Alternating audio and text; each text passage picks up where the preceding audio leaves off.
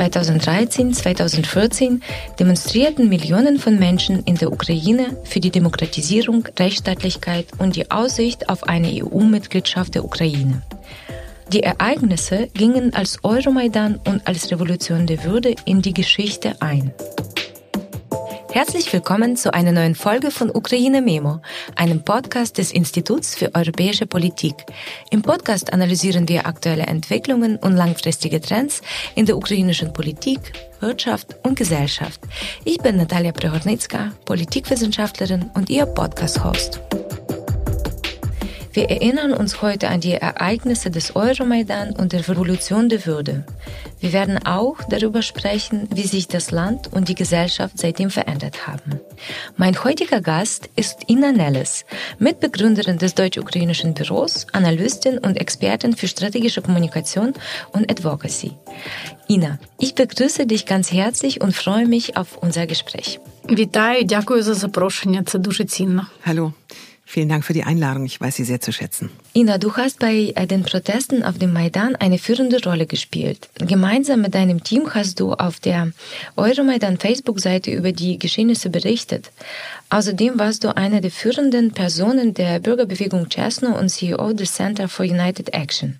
Wenn du an den Euromaidan und an die Revolution der Würde zurückdenkst, welche Bedeutung hat für dich der Maidan Незалежності als Ort und was hat dich dazu bewegt, an den Protesten teilzunehmen? Така драматична пауза у нас, бо я замислилась дійсно, що значить це місце. Die dramatische Pause gerade ist entstanden, weil ich darüber nachgedacht habe, was dieser Ort bedeutet. Also zunächst mal schreibst du mir durch die Art und Weise, in der du mich vorstellst, einen großen Verdienst zu. Auf dem Maidan hat jedoch niemand gewusst oder von sich gedacht, dass er eine führende Rolle spielt. Bei dem Motto ein Tropfen im Ozean ging es vielmehr darum, dass sich jeder mit seinem eigenen kleinen Beitrag am Protest beteiligt und tut, was er kann. Es ist sehr organisch entstanden. Ich halte mich ganz bestimmt nicht für eine herausragende oder besonders wichtige Person. Es hat sich so ergeben, dass die Funktion unseres Teams und mein Beitrag im strategisch wichtigen Bereich der Kommunikation lag. Ich möchte daran erinnern, dass der Maidan 2013 mit einem Facebook-Post des Journalisten Mustafa Najem begann. Er reagierte damit auf die Weigerung des damaligen Präsidenten, das Assoziierungsabkommen mit der EU zu unterzeichnen, womit er das Land um 180 Grad von unserem europäischen Kurs abzubringen versuchte. Nayem schrieb bloß, kommt auf den Maidan, dann werden wir sehen, wie viele von uns dort sein werden. Aber die nationalen Medien, die damals sehr zahlreich waren, wurden alle von Oligarchen oder oligarchischen Gruppen kontrolliert, die nicht wussten, welche Position sie in dieser Frage einnehmen sollten. Und entsprechend berichteten sie nicht über den Protest. Der Protest selbst hat wiederum seinen Ursprung in den sozialen Medien, die als Informationsquelle und Instrument der Koordination dienten. Unser Team wurde zur redaktionellen Gruppe jener wichtigsten und reichweitenstärksten Website, über die Einsätze koordiniert wurden.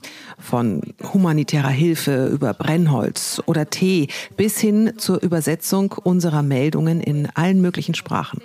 Das Engagement von Freiwilligen ermöglichte es, den Maidan auch im Ausland bekannt und uns zur Quelle verifizierter Informationen über den Protest zu machen. Das also war mein Tropfen im Ozean. Auf dem Maidan selbst war ich erst ab der zweiten Protestnacht. In der ersten Nacht, als Mustafa Najim dazu aufrief, zur Stella, der Unabhängigkeitssäule zu kommen, hatte ich etwas Wichtigeres vor, auch wenn ich mich heute nicht mehr daran erinnere, was das war.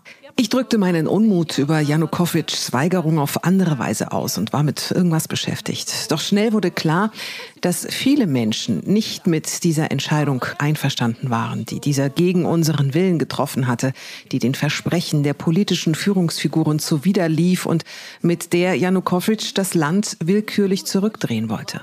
Deshalb war ich von der zweiten Nacht an bei dieser Säule auf dem von Studierenden selbst organisierten Maidan. Denn es waren junge Leute, Studierende, die den Protest begonnen hatten. In der Nähe von Parteifahnen und politischen Parteien wollten sie aber nicht stehen.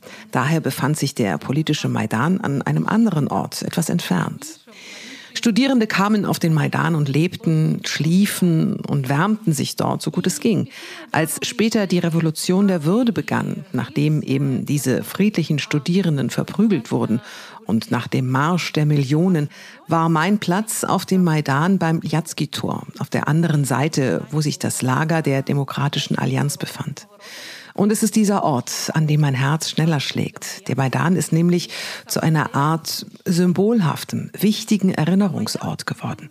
Leider finden bei uns aktuell viele tragische Ereignisse statt, die den Platz überlagern. Wenn Sie heute Kiew besuchen, sehen Sie auf allen Rasenflächen des Maidan ukrainische Fähnchen zum Gedenken an die gefallenen Helden. Майорять в українських прапорцях на пам'ять загиблих героїв. Der Maidan bleibt also symbolisch ein starker Ort im Herzen jedes Ukrainers und jeder Ukrainerin. Du hast über die Größenverhältnisse gesprochen. Ich sehe diesen mit ukrainischen Flaggen bedeckten Platz direkt vor mir. Außerdem hast du schon angesprochen, dass zwischen dem Euromaidan und der Revolution der Würde ein Unterschied gemacht wird. Kannst du bitte etwas mehr darüber erzählen? Була трагічна ніч побиття студентів. Es war eine tragische Nacht, in der die Studierenden verprügelt wurden. Begonnen aber hat alles mit dem Euromaidan. Da gab es studentische Bewegungen verschiedener Universitäten, die koordinierten Bemühungen von zivilgesellschaftlichen Organisationen, die sich schon davor für die Reformen einsetzten. Es gab Bewegungen wie Wir sind Europäer, die schon lange von einer Notwendigkeit der europäischen Integration gesprochen hatten und so weiter und so fort. Alle standen also dort und versuchten mit friedlichen Mitteln die Aufmerksamkeit der Politiker im In- und Ausland darauf zu lenken, dass es uns nicht gleichgültig ist, dass es so nicht geht, dass Versprechen und politische Programme nicht vernachlässigt werden dürfen, dass wir da sind, dass sie sich bei uns verrechnet haben dass es sich dabei um eine absolute Bestechung Janukowitschs durch Russland und um die Zusage technischer Hilfe für ihn in der Höhe handelte, die erforderlich war, um das Assoziierungsabkommen zu verhindern. In der Nacht, in der die Maidan-Demonstrierenden, also der rein studentische und der politische Maidan, beschlossen, sich zusammenzutun, war ich selber dort. Nachdem der Gipfel in Vilnius stattgefunden hatte, war man sich nicht im Klaren darüber, ob es effektiv wäre, auf dem Maidan zu bleiben oder ob man zu anderen Formen des Protests übergehen sollte. Etwa zur Arbeit an Reformen, ich weiß nicht, Streiks, eben andere Formen. Man dachte, den Maidan fortzusetzen wie bisher sei vielleicht nicht sinnvoll. Doch schien es auch falsch, den Maidan aufzugeben, ohne ein positives Signal, dass man uns gehört hat. Und es war die Nacht, in der sich die Maidan-Demonstrierenden vereinigten, als Politiker auf die Bühne des studentischen Euromaidan kamen. Es handelte sich um führende Personen der damaligen parlamentarischen Opposition. Vitali Klitschko, Ole Tjanibok oder Arseni Yatsenjuk. Ich erinnere mich jetzt an diese Politiker, als wären sie aus einem anderen Leben. Nur Vitali Klitschko setzte seine politische Karriere als Bürgermeister von Kiew fort. Der Rest dagegen. Die Maidan-Demonstrierenden also vereinten sich. Ich habe damals die Bühne koordiniert. Nach 48 Stunden auf dem Maidan bin ich mit meinem Kollegen um drei Uhr morgens nach Hause gefahren. Wir waren gerade zu Hause angekommen, als wir einen Anruf erhielten, dass auf dem Maidan Blut floss und dass zwischen vier und fünf Uhr Studierende verprügelt worden waren. Während ich zu Hause blieb und den Newsfeed beobachtete, kehrte er auf den Maidan zurück. Nach diesem Zwischenfall begann dann die Revolution der Würde. Denn der Millionen Menschen, die am darauffolgenden Wochenende auf der Straße protestierten, ging es zwar auch um die europäische Integration, aber nun auch noch viel mehr darum, eine solche Willkür nicht zuzulassen. Wir sind ein demokratischer Rechtsstaat, in dem wir als Bürger respektiert werden müssen. Wir waren nicht damit einverstanden, wie man mit uns umging. Deshalb heißt sie die Revolution der Würde. Die Würde ist ein Wert, der Millionen von Menschen vereint hat. Sie bildet eine tiefgründigere Basis als der Standpunkt von Experten oder Argumente für diese oder jene Richtung der Entwicklung. Die Würde hat die Ukrainer geeint. Гідність об'єднала українців. Wir werden gleich auch auf die Frage zurückkommen, was für dich Schlüsselmomente waren. Vorher möchte ich aber fragen, wie war es für dich, die Maidan-Bühne zu koordinieren? Kannst du uns bitte genauer erzählen, wie habt ihr die Arbeit organisiert? Wie wurden die Entscheidungen getroffen? Як крапля в океані, я відповім на це питання з позиції Als Tropfen im Ozean habe ich diese Frage aus der Perspektive eines Tropfens beantwortet. Der studentische Euromaidan besaß eine ziemlich demokratische, horizontale Struktur, bei der sich bereits ein gewisser Kern an koordinierenden Organisationen herausgebildet hatte. Sie verfügten über Ressourcen und wussten, womit man sich beschäftigen konnte. Die Studierenden verließen den Platz Tag und Nacht nicht, aber offiziell durften keine Zelte aufgebaut werden. Sie konnten sich nicht wärmen. Auf der Straße war es sehr kalt. Also haben wir uns überlegt, wie wir die Stimmung aufrechterhalten können. Mal haben wir dort Vorträge gehalten. Mal gab es Auftritte. Die Sängerin Ruslana schloss sich uns an. Wir sangen nachts Lieder. Wir taten alles, um diesen Geist aufrechtzuerhalten.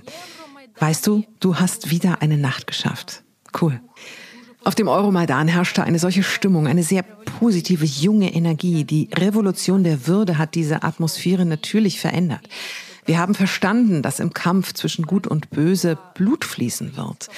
Die damalige ukrainische Regierung hatte eine Grenze überschritten, eine rote Linie, die noch nie zuvor überschritten worden war. Die Treffen waren daher anschließend weniger hippiesk.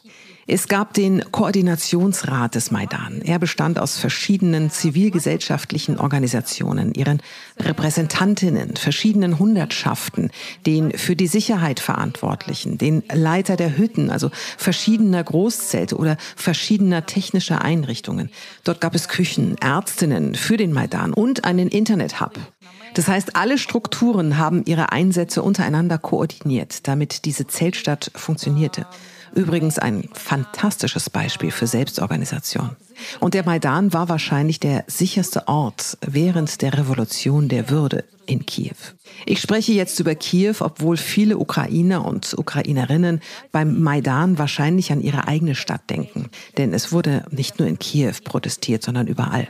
Entscheidungen wurden im Konsens getroffen. Außerdem gab es einmal in der Woche, anfangs öfter, später dann meist an den Wochenenden, eine große Versammlung auf dem Maidan, das sogenannte Vice.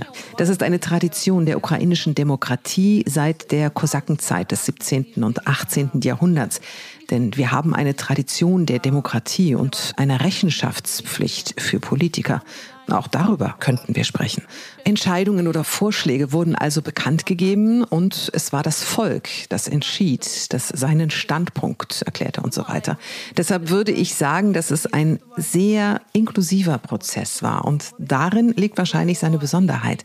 Das heißt, die Treffen wurden nicht von einem einzelnen Anführer oder einer Anführerin geleitet, sondern es handelte sich tatsächlich um einen Impuls aus dem Volk, wobei jeder eine eigene Funktion, einen eigenen Verantwortungsbereich Такий порив, де у кожного була своя функція і своя зона відповідальності. Du hast auch den Marsch der Millionen erwähnt, der stattfand, nachdem die Studierenden verprügelt wurden. Ich erinnere mich sehr gut an diese Nacht. Wir haben die Geschehnisse von Berlin aus verfolgt. Auch dank eurer Arbeit waren diese Informationen zugänglich. Ich begreife erst jetzt, wie unglaublich diese Synergie und diese Atmosphäre damals auf der ganzen Welt eigentlich waren. Die Proteste und die Revolution der Würde dauerten drei Monate an. Wenn du zurückblickst, was waren für dich die Schlüsselereignisse? От тут цікаво, хто коли закінчує ці протести і революції гідності. Це важко дуже, тому що Da stellt sich die Frage, ob die Revolution der Würde nicht eigentlich noch andauert. Es ist sehr schwer zu sagen. Aufgrund der Besonderheiten meiner Konstitution und wahrscheinlich der menschlichen Psyche im Allgemeinen ist es sehr schwer, konkrete Daten zu bestimmen, wenn etwas mit großer Intensität weitergeht. Aber am eindrücklichsten war natürlich, dass die Polizei die Studierenden verprügelt hat. Ein riesiger Schock. Und dann der Marsch der Millionen, als wir merkten, dass wir noch lange vor Ort sein werden und nicht alleine sind. Der Widerhall war wichtig. Entscheidend waren sicher auch die Signale von ausländischen Politikern und Freunden des demokratischen Lagers, von ausländischen Unterstützern, Unterstützerinnen, die zu uns auf den Maidan kamen. Das war sehr wichtig. Denn es hat uns die Müdigkeit genommen und die Stimmung gehoben. Wir wussten nun, dass wir die Informationsblockade durchbrochen hatten. Man hörte und sah uns. Man würde direkt mitbekommen, was hier passierte. Jeder dieser Besuche war eine Quelle des Optimismus und der Positivität, die uns Kraft gab. Natürlich gehören zu den Schlüsselereignissen auch die tragischen und schmerzhaften Seiten. die ersten Menschen, die auf dem Maidan getötet wurden. Es ist sehr aufschlussreich, dass nicht alle dieser drei Jungs Ukrainer waren. Darunter waren ein belarussischer Freiwilliger und auch ein Ukrainer armenischer Abstammung. Auch das ist ein Beweis für die Diversität und Inklusion. Außerdem waren die Nacht des Angriffs auf den Maidan, als er geräumt werden sollte, und die Nacht der Erstürmung der Bankova-Straße sehr tragisch. Die Flucht von Janukowitsch war wahrscheinlich das Highlight, nachdem viele Menschen nach Hause zurückkehrten und nachdem viele diesem Protest eine neue Rolle und eine große Menge neuer Aufgaben übernahmen. Повернувся додому, а багато хто отримав нову роль у цьому протесті і отримав великий шмат нової роботи. Es ist interessant, dass du darauf aufmerksam machst, ob die Revolution der Würde überhaupt zu Ende ging. Das hat mich kurz zum Nachdenken gebracht. Ist sie überhaupt zu Ende? Und wenn ja, wann war dieses Ende? Und wie lange hat die Revolution gedauert? А ти знаєш, це точно не революція гідності закінчилась. Я б казала, що Die Revolution der Würde ist definitiv nicht vorbei. Ich glaube, das würden viele Ukrainer und Ukrainerinnen sagen, wenn man sie bitten würde, darüber nachzudenken. Gut, wenn du mich bittest, darüber nachzudenken, dann antworte ich, mir scheint, die Revolution der Würde hat noch nicht aufgehört. Für viele endete die Form des Protests auf dem Maidan, obwohl der Maidan noch monatelang bestand. Als ich zum Beispiel meinen ersten Auslandsbesuch machte. Damals traf ich mich übrigens mit einem Club deutscher Geschäftsleute, die verstehen wollten, was in der Ukraine vor sich ging. Ich war eingeladen, ihnen zu erzählen, was auf dem Maidan geschah. Und ich erinnere mich, dass ich mit ihnen zusammensaß und ihnen die Situation erklärte. Und da erreichten uns tragische Nachrichten vom Maidan. Denn der Maidan bestand noch. Wieder waren dort viele Vertreter der Zivilgesellschaft. Es wurde klar, dass sich jetzt nach der Flucht von Janukowitsch ein Fenster der Möglichkeiten öffnete. Wir mussten weitere verantwortungsvolle Aufgabenbereiche übernehmen. Deshalb gab es dort internationale Interessenvertretungen, Datenanalyse und so weiter. Wir sind alle in diese Arbeitsbereiche gegangen. Aber die Revolution der Würde geht meiner Meinung nach noch immer weiter. Sie wird enden, wenn die Forderungen des Maidan erfüllt sind. Und dazu gehört die Bestrafung der Schuldigen. Wir kennen einige der Täter, die den Befehl ausgeführt haben, auf dem Maidan auf die himmlische Hundert zu schießen. Doch sind die Auftraggeber weiterhin nicht überführt. Ich würde außerdem sagen, dass die Revolution nicht vorbei ist, weil der Reformprozess in der Ukraine, der 2014 begann, als der Maidan noch stand, weiter im Gange und noch nicht abgeschlossen ist. Ich würde sagen, dass der Euromaidan und später die Revolution der Würde verlangten, dass die Korruption bekämpft wird und das gesamte politische System geändert wird. Wir haben in dieser Hinsicht enorme Fortschritte gemacht, aber nach dem Idealzustand kann man natürlich bis in alle Ewigkeit streben. Deshalb dauert die Revolution der Würde noch immer an. Und jetzt, da wir uns in einer Phase des heißen russischen Krieges befinden, denke ich, die Revolution wird enden, wenn der Aggressor bestraft wird. Wenn Russland für diesen Akt der Aggression zur Verantwortung gezogen wird. Und wenn Russland für all das bezahlt, was es dem ukrainischen Volk angetan hat. І коли Росія заплатить за все, що вона зробила проти українського народу. Aber wie siehst du den Zusammenhang zwischen diesen Ereignissen? Den Erschießungen auf dem Maidan, den tragischen Schüssen auf die himmlischen Hundert und den unmittelbar darauf von Russland begonnenen Krieg im östlichen Teil der Ukraine. І не лише спочатку був анексований Крим. Я нагадаю про це. Krim Nicht nur das. Zuerst einmal wurde die Krim annektiert. Daran will ich erinnern. Die Krim wurde von höflichen grünen Männchen annektiert, die in Wirklichkeit russische Soldaten waren.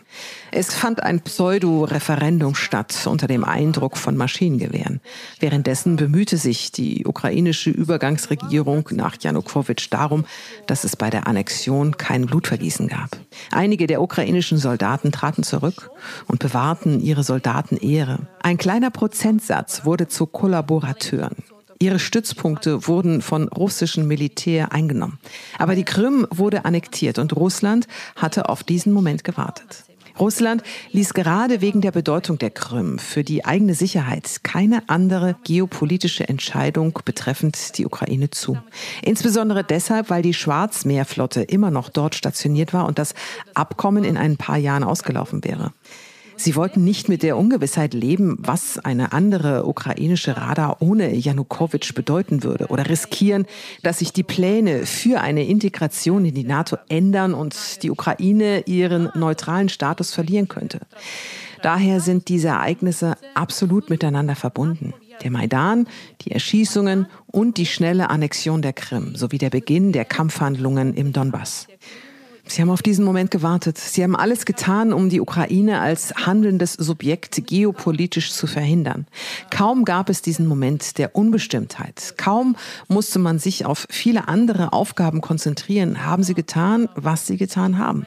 Wir haben die Krim nicht aufgegeben. Sie haben die Krim annektiert. Aber die Kampfhandlungen im Donbass dauern an. Das war der Beginn eben des groß angelegten Krieges in Europa, in dem noch immer ukrainisches Blut vergossen wird, der uns weiterhin Leben kostet. Ich selbst stamme aus dem östlichen Teil der Ukraine. Die Stadt, in der ich geboren wurde und aufgewachsen bin, wurde 2014 besetzt. Für mich ist es also eine sehr persönliche Geschichte und ich zögere definitiv nicht, die Zusammenhänge zu erklären. Персональна історія, і я тут точно не вагаюсь пояснити, як це пов'язано. Viele der Menschen, die 2013, 2014 auf dem Maidan für die Freiheit auf die Straße gingen, verteidigen heute die Ukraine an der Front gegen Russland und dienen in der ukrainischen Armee. Welche Rolle spielt deiner Meinung nach der Maidan für diese Menschen jetzt noch?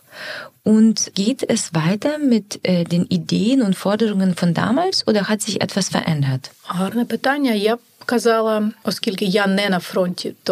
Eine gute Frage. Ich würde sagen, da ich nicht an der Front bin, kann ich nur Annahmen machen und das wiedergeben, was ich von meinen Freunden höre, was ich sehe, was in unserer Gesellschaft passiert. Ich würde sagen, dass der Maidan ein Moment des Erwachens war. Ein Awakening der Nation, einer ganzen Generation. Auf den Maidan kamen damals Menschen, die nicht wussten, dass Würde für sie eine so große Bedeutung hat. Dass es eine rote Linie gibt, deren Überschreitung sie nicht zulassen würden. Dass sie sich nicht nur um sich selbst, sondern auch um ihre Mitmenschen sorgen. Außerdem kamen Menschen auf dem Maidan zusammen, die sich im wirklichen Leben nie begegnet werden. Ein den Umständen geschuldetes, aber absolut reales Beispiel. Der Direktor von Microsoft Ukraine und viele Bauern aus Dörfern, die man auf einer Landkarte kaum findet, protestierten zusammen. Ich bin auf dem Maidan, wir sind vom Maidan. Dafür gab es so einen direkten Vertrauensvorschuss gegenüber den eigenen Leuten, für die eigenen und für gemeinsame Werte. Und es ist diese Generation, die jetzt kämpft. Das Durchschnittsalter unseres Militärs beträgt aktuell 35, 40 Jahre. Aber das ist nur das Durchschnittsalter. An der Front sterben auch Soldaten, die 18, 20 Jahre alt sind. Vor zehn Jahren gingen sie noch zur Schule. Vielleicht waren ihre Eltern auf dem Maidan oder falls ihre Eltern damals nicht dabei waren, wurde ihnen in der Schule erklärt, was der Maidan war. Oder sie waren als Schüler auf dem Maidan wie Roman Ratuschny, der Kiewer Aktivist, der im vergangenen Frühjahr von den Russen getötet wurde. Es gibt Fotos von ihm vom Maidan. Er war schon damals ein bewusster Ukrainer und für ihn ging, wie für viele oder fast alle von uns, die Revolution der Würde weiter, wie ich schon sagte. Diese Menschen, diese Helden gingen an die Front, weil sie die Angelegenheit immer noch zu Ende bringen und unser Land, unsere Unabhängigkeit und die Möglichkeit, unsere Zukunft zu wählen, verteidigen wollen. Ich würde also sagen, dass das Konzept eine Menge weiterer Beweggründe beinhaltet. Doch jetzt ist die Bewegung viel breiter als selbst noch auf dem Maidan. Damals hat laut soziologischer Daten aus den Jahren 2013, 2014 etwa jeder Zehnte oder jeder Achte in der einen oder anderen Form am Protest teilgenommen. Entweder als Freiwilliger zu Kriegsbeginn, als unsere Truppen ausgerüstet werden mussten, die Binnenvertriebenen kamen, die ersten Todesopfer zu beklagenen waren und so weiter und so fort. Ich würde jetzt also sagen, dass die gesamte Gesellschaft auf die eine oder andere Weise am Widerstand gegen die russische Aggression beteiligt ist. Selbst wenn das Leben in einigen Städten friedlich wirkt, ist das nur eine sehr vereinfachte Wahrnehmung dessen, was in den Seelen dieser Menschen vor sich geht, die in Cafés sitzen. Vielleicht haben diese Menschen gerade eben ein Drittel ihres Gehalts an das Militär gespendet und versuchen nun, sich einige Momente des von ihnen geschätzten friedlichen Lebens zu erkämpfen, die Russland uns wegnehmen will. цінувати ті моменти мирного життя, які Росія у нас намагається відібрати. Dieser Kampf geht auf allen Ebenen weiter und wie du sagst, jeder trägt seinen Teil dazu bei. Und auch nach den Erschießungen der himmlischen Hundert, in dieser Zeit, als der Krieg im östlichen Teil der Ukraine begann, fanden sehr große Veränderungen in der Gesellschaft in Bezug auf Reformen statt. Das ist alles eng miteinander verbunden. Wie du schon gesagt hast, warst du bereits vor dem Maidan auf einer Advocacy-Reise und nach dem aktiven Protest auf dem Maidan haben diese Bewegungen und Entwicklungen begonnen. Він почався, я тобі зараз розкрию секрет, ще під час Майдану. Бо ми розуміли... Ich verrate dir jetzt ein Geheimnis. Das begann noch während des Maidan. Unter anderem war uns zum Beispiel klar, dass wer auch immer künftig an der Macht sein würde, ob Janukowitsch sich in irgendeiner Weise hielte oder ob es eine andere politische Partei wäre oder was mit dem Land überhaupt passierte, das Land würde in jedem Fall in eine Krise geraten. Und in dieser Krise würde sehr viel Fachwissen darüber benötigt, was zu tun ist, in welche Richtung wir uns bewegen sollten. In verschiedenen Thinktanks, Ideenschmieden und so weiter diskutierten wir miteinander. Wir kannten uns alle gegenseitig. Bei einem Koordinationstreffen entwickelten wir eine Plattform mit dem Namen Reanimation Package of Reforms, eben weil Reanimation das ist, was Leben retten soll. Der Name betonte die Dringlichkeit des Problems, eine Urgency. Deshalb entstand die Plattform während des Maidan. Wir waren uns darüber im Klaren, dass wer auch immer als nächstes an der Macht sein würde, ein Katalog dringender Gesetzesänderungen nötig wäre, um das Land zu stabilisieren, die Wirtschaft in Gang zu halten, die Sicherheit zu gewährleisten und die Forderungen des Maidan nach Gerechtigkeit, Rechtsstaatlichkeit, Korruptionsbekämpfung und so weiter umzusetzen. Diese Reformen, die eine Forderung der Revolution der Würde und des Euromaidan waren, wurden damals aufgegriffen und in Angriff genommen.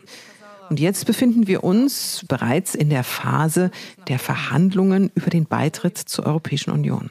Das bedeutet, dass die Fortschritte, die das Land in diesen zehn Jahren gemacht hat, für dieses Entwicklungsstadium ausreichen.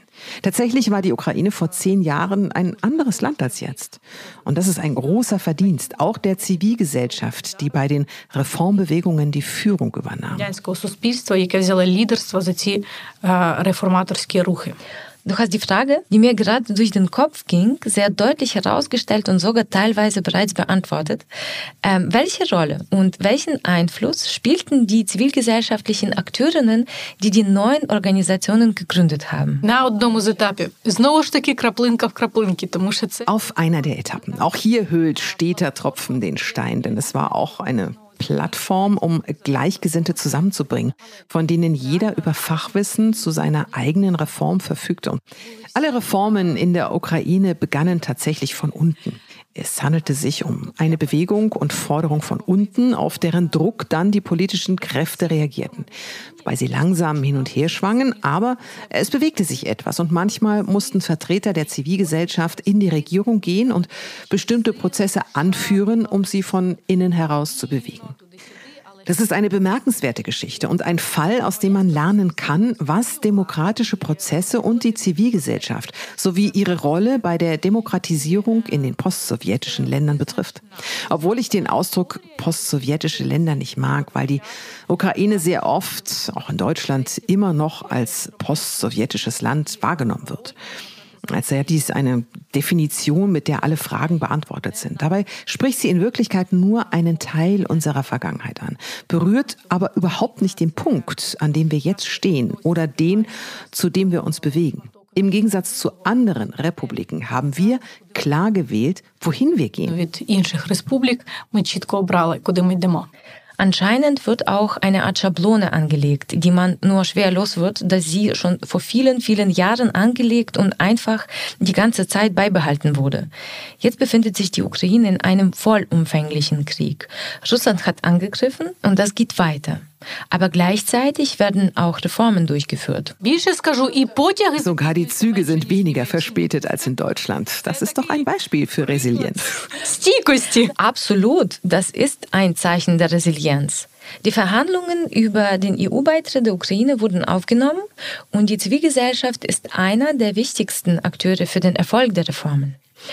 Da würde mich interessieren, welche Rolle spielen die Zivilgesellschaft und die 2014 gegründeten Organisationen heute? Wie haben sie sich im Laufe der letzten zehn Jahre entwickelt? Тут багато питань в одному питанні. Мені здається, перше. Ich denke, zunächst ist einer der größten Erfolge, dass wir 2013 in diese Reformen und in die Revolution eingetreten sind. In einer Situation, in der zivilgesellschaftliche Organisationen und Vereinigungen institutionalisiert wurden. Wir haben einen Think Tank eintragen lassen. Wir haben eine Expertenvereinigung eintragen lassen. Das wurde als Zivilgesellschaft betrachtet. Jetzt aber bilden die 98 Prozent der Ukrainer und Ukrainerinnen, die sich laut Meinungsumfrage über die Integration in EU und NATO einig sind, die Zivilgesellschaft. Um Teil der Zivilgesellschaft zu sein, muss man nicht unbedingt in einer Vereinigung sein. Man ist aufgewacht, hat Verantwortung übernommen, nicht nur für seine Familie, sondern auch für sein Land, für seine Gemeinde, für seine Nachbarschaft, für sein Unternehmen, für seine Kollegen, für sein Land insgesamt. Das ist der größte Sieg. Es ist schön zu sehen, dass die Organisationen, die ich 2014 und nach dem Maidan kennengelernt habe, immer noch lebendig und aktiv sind. Ebenso wie insbesondere auch die, die es vor dem Maidan 2012 schon gab, als wir mit der Chesno-Bewegung durch das ganze Land reisten und sie kennenlernten. Und es ist immer wieder toll zu sehen, wie die Zivilgesellschaft in der Ukraine einem neuronalen Netzwerk, neuronalen Verbindungen gleicht. Es mag vorübergehend schlafen, aber wenn man es braucht, muss man nur anrufen, denn man kennt diese neuronale Kette jeder Stadt. Es gibt eine Reihe von Codewörtern. Maidan dies oder jenes Projekt, das wir zusammen gemacht haben und das Vertrauen ist hergestellt. Es handelt sich dabei um bewährte Verbindungen und deshalb ist die Selbstorganisation so effektiv, denn sie wurde über lange Zeit und durch Krisen hindurch aufgebaut. Deshalb existieren diese Organisationen noch. Viele der bekannten Akteure und Akteurinnen waren oft auf der Bühne des Maidan zu sehen, haben sich dort geäußert und wechselten anschließend in die Politik oder haben staatliche Institutionen gegründet und so weiter. Was ich für sehr beispielhaft halte. Ich habe bereits Mustafa Nayem erwähnt, der im Jahr 2013 einer der führenden unabhängigen ukrainischen Politikjournalisten war. Es war seine Berichterstattung, die die Menschen auf den Maidan führte, damit sie ihre Unzufriedenheit mit der Entscheidung der damaligen ukrainischen Regierung zum Ausdruck brachten. Nach der Revolution der Würde wurde er 2014 ins Parlament gewählt. Nach Ablauf seiner Amtszeit reformierte er den staatlichen Rüstungskonzern Ukrebaron-Prom und bemühte sich, diese strategisch wichtige Firma in ein modernes Unternehmen zu verwandeln. Dann wurde er in ein Ministerium berufen und jetzt ist er der Leiter der staatlichen Agentur für Wiederaufbau und Rekonstruktion. Am Beispiel von meinem guten Freund Mustafa, mit dem ich bei Ukrabaron Prom zusammengearbeitet habe und mit dem ich auf dem Maidan gestanden habe, können wir also deutlich sehen, was der Ausdruck unter Ukrainer und Ukrainerinnen wir standen auf dem Maidan bedeutet. An seinem Beispiel kann man verfolgen, wie die Menschen mehr und mehr Verantwortung übernommen haben, von der bloßen Äußerung ihrer Unzufriedenheit auf dem Maidan bis hin zum eigentlichen Komm und handle. Zeig, wie es gemacht werden muss. Es gibt viele Beispiele dafür und das ist großartig. Ina, du hast mit deinem Vorbild in der Ukraine gezeigt, wie man Verantwortung übernehmen kann und das schon seit zehn Jahren. 2023 hast du das deutsch-ukrainische Büro mitgegründet. Ihr bietet unter anderem strategische Beratung zur Verbesserung der deutsch-ukrainischen Beziehungen auf zivilgesellschaftlicher, wirtschaftlicher und staatlicher Ebene an. Was würdest du deutschen und ukrainischen Politikerinnen empfehlen, um die deutsch-ukrainischen Beziehungen weiter zu stärken? Well, well, well. Дякую за представлення. Дійсно, Danke, dass du uns vorgestellt hast. Tatsächlich wurden mein Mann und ich vor dem Beginn des flächendeckenden Krieges nach Deutschland evakuiert, weil er Deutscher ist und für die deutsche Regierung in der Ukraine gearbeitet hat. Als man begann, Mitarbeiter von Botschaften und internationalen Organisationen aus Kiew abzuziehen, wurden auch wir evakuiert. Ja, wir dachten, dass wir die Ukraine nur für zwei Wochen verlassen würden. Wenn man jetzt zurückblickend analysiert und weiß, was alles passiert ist, ist man schlauer. Aber damals, im Februar 2022, glaubten wir tatsächlich, dass es Hebel gäbe, einschließlich der Diplomatie und des internationalen Einflusses auf Putin, die eine Invasion im großen Stil verhindern und unmöglich machen würden. Als wir uns dann in Deutschland wiederfanden und der flächendeckende russische Angriff auf die Ukraine begann, wurde uns bewusst, wie wenig in Deutschland über die moderne Ukraine bekannt ist. Mein Mann Matjanellis, der auch Mitbegründer des deutsch-ukrainischen Büros ist, verfügt als Policy Analyst, der beide Länder kennt, ebenfalls über dieses Fachwissen.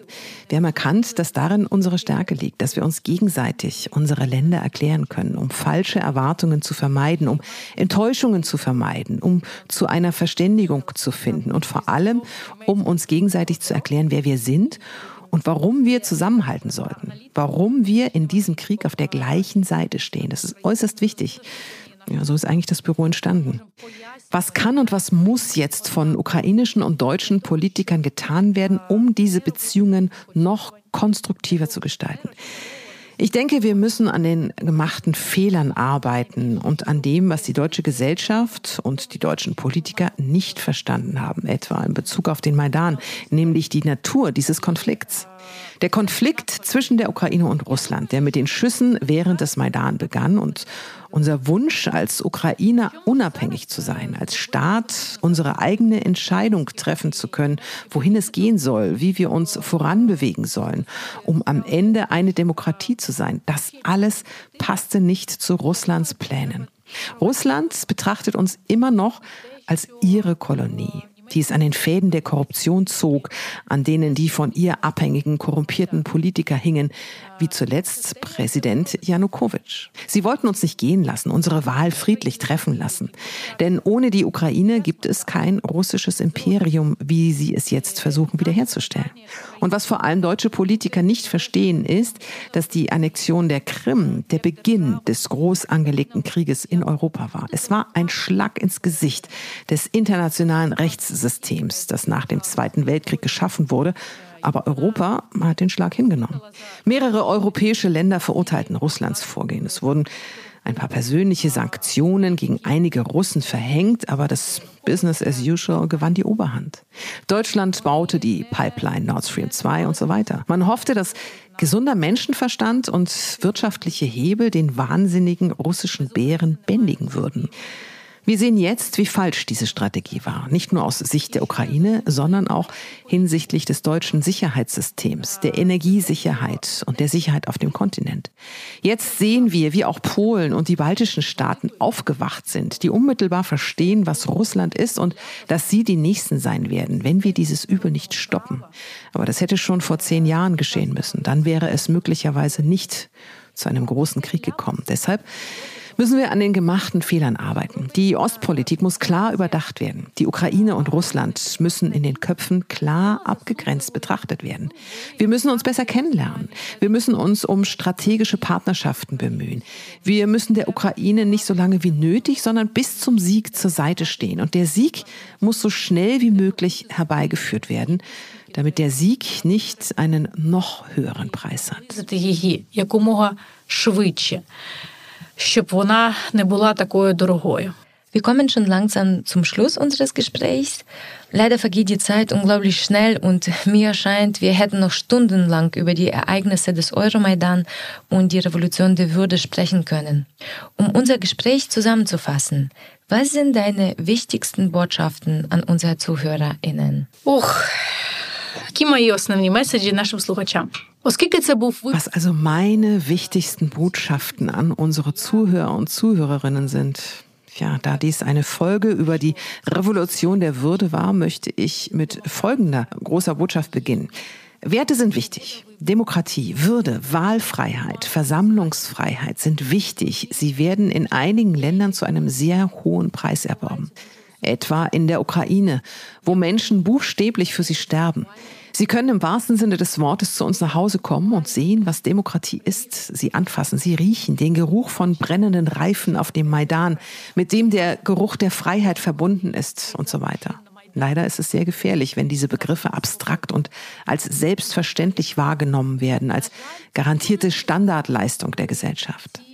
Wenn man nicht bereit ist, seine Werte zu verteidigen, werden sie zu einer leeren Hülse. Und hier würde ich sagen, raten und mir wirklich wünschen, dass die Gesellschaft, auch die deutsche Gesellschaft, nicht erst dann aufwacht, wenn sie angegriffen wird, sondern jetzt, da wir angegriffen wurden. Wir sehen ein hohes Maß an Solidarität, das in der deutschen Gesellschaft auch nach zwei Jahren der flächendeckenden Invasion noch vorhanden ist. Ein Verständnis dafür, wer in diesem Krieg gut und wer böse ist. Wir sind sehr dankbar dafür, dass Deutschland ein Zufluchtsort für mehr als eine Million ukrainischer Familien geworden ist, die vor den Raketen geflohen sind. Für all ihre Anstrengungen sind wir unglaublich dankbar. Dies ist auch eine Zeit, in der wir uns besser kennenlernen, in der wir in der Praxis lernen, wer die Deutschen sind, wie ihr Staat funktioniert, wie sie ihn mit sehr, sehr harter Arbeit aufgebaut haben, Stück für Stück. Lassen Sie nicht zu, dass er zerstört wird. Fühlen Sie sich nicht zu sicher. Machen Sie sich die Risiken klar. Werden Sie sich bewusst, wie die russische Propaganda Ihre Gesellschaft über verschiedene Kanäle beeinflusst. Nicht alles, was Sie hören oder sehen, kommt von den Medien.